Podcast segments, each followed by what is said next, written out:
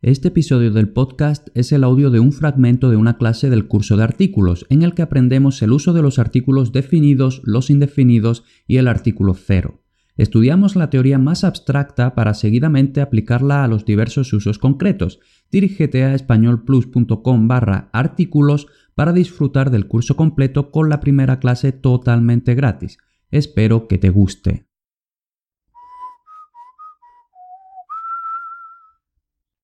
Vamos a hacer una introducción al artículo neutro lo y vamos ya a empezar a ver las diferencias con los demás artículos normales. Vamos primero con una breve introducción. El artículo lo, que solo puede ser neutro, el masculino es él, es una palabra diferente al pronombre lo, concretamente pronombre de objeto directo, pronombre de acusativo, que puede ser tanto masculino como neutro. Aquí estamos en el curso de artículos, por tanto, a nosotros lo que nos interesa es el artículo neutro lo. Sobre el pronombre masculino y neutro lo ya hemos hablado en el curso de sintaxis necesaria españolplus.com barra sintaxis. Entonces, vamos a verlo con un par de ejemplos. Eso quiero verlo yo es más o menos lo mismo que decir esa cosa quiero verla yo. Entonces aquí tenemos este lo que es un pronombre que hace referencia a eso. Y esto más o menos lo podríamos sustituir por esa cosa quiero verla yo. Y ahora este la, que sustituye a lo, hace referencia a esa cosa que sustituye a eso.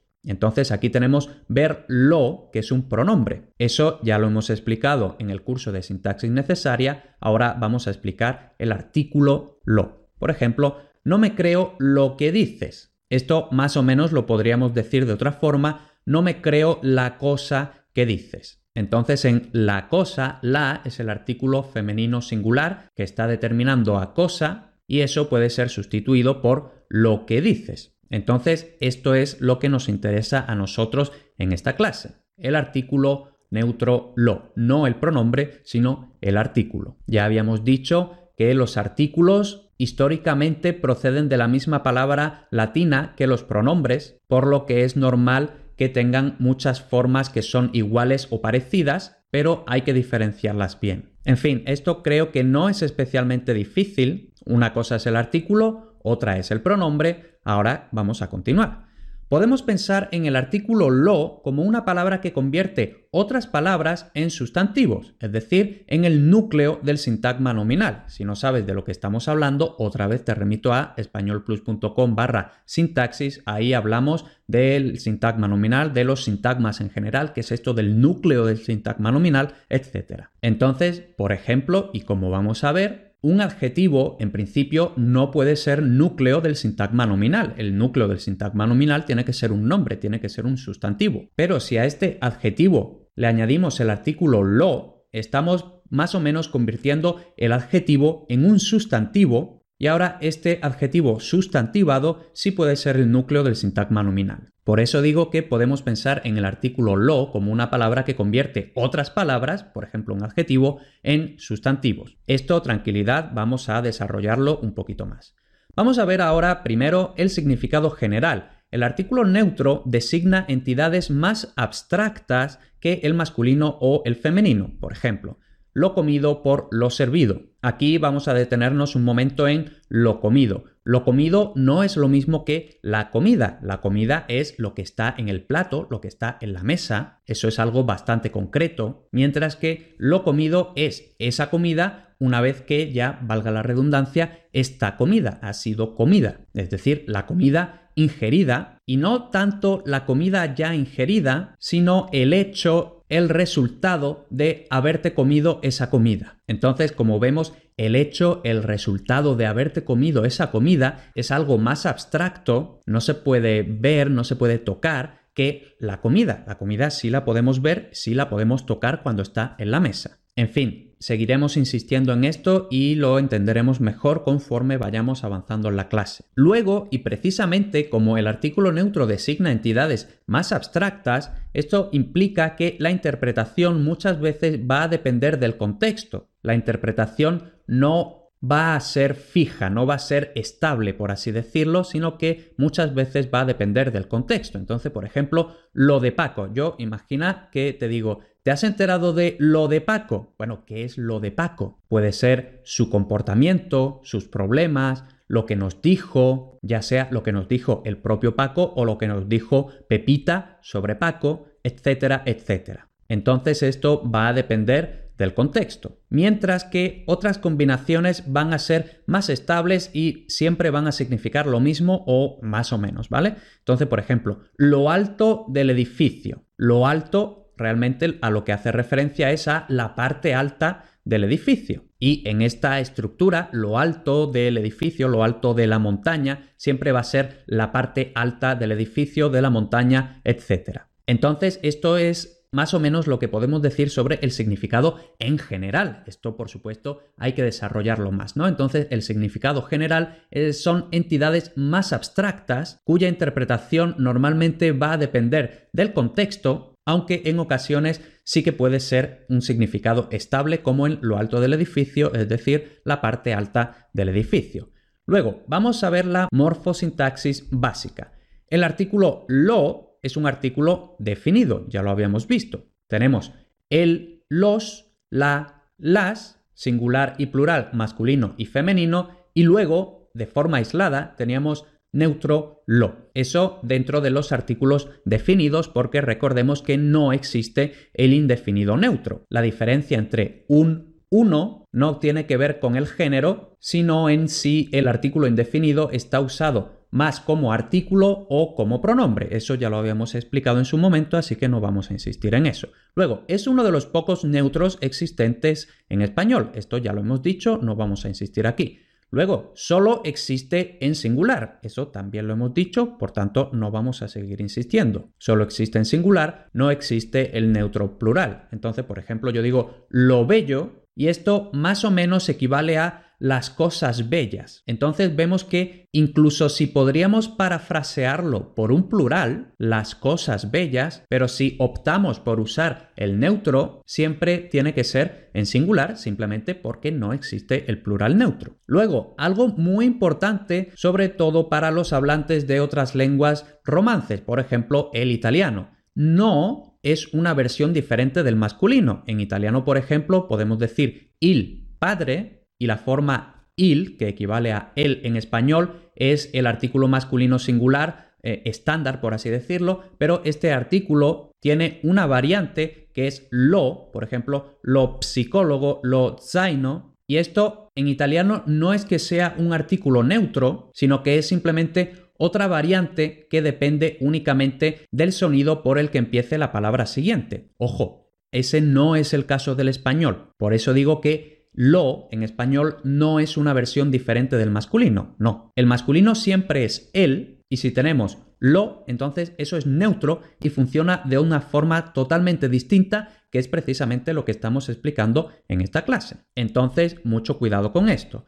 Luego, se combina igual que el masculino y el femenino, excepto con sustantivos. Esto lo vamos a ver de forma más detallada en la siguiente sección, que va a ser precisamente cómo se combina el artículo definido neutro lo, pero aquí estamos viendo que en general, igual que el artículo masculino y el femenino, pero con una gran excepción, no se puede combinar con sustantivos. Y esta es precisamente la combinación más frecuente de los artículos normales, combinarse con sustantivos. Entonces aquí vemos esta gran diferencia. Entonces, ahora mismo vamos a ver las combinaciones más frecuentes y ahora en un momentito vamos a ver más o menos todas las combinaciones, pero primero las más frecuentes para que vayamos sabiendo un poco cómo funciona.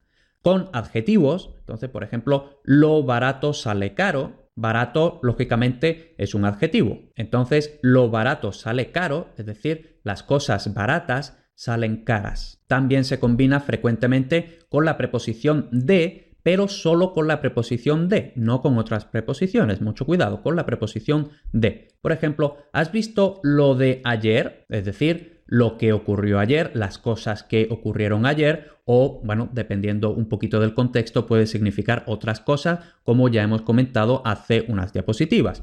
Luego, también se combina muy frecuentemente con el pronombre relativo de las oraciones de relativo que, por ejemplo, ¿has leído lo que te envié ayer? Es decir, ¿has leído la cosa que te envié ayer? Esto, una pequeña comparación, En italiano, por ejemplo, se diría hai letto quello che o ciò che ti ho inviato ieri. Y luego, por lo general, este lo que en inglés podría sustituirse por what, pero mucho cuidado, no todos los what del inglés pueden sustituirse por lo que. Así que mucho cuidado con hacer traducciones. Y luego, como ya hemos advertido, no se combina con sustantivos y tampoco se combina con verbos. Esto lo aclararemos dentro de unas diapositivas, pero ahora mismo las combinaciones más frecuentes son estas, ¿no? Con adjetivos, con la preposición de, con el pronombre relativo que y en principio no se combina con sustantivos ni con verbos. Ya por último, en esta introducción vamos a ver la concordancia. En el curso de sintaxis necesaria, españolplus.com barra sintaxis,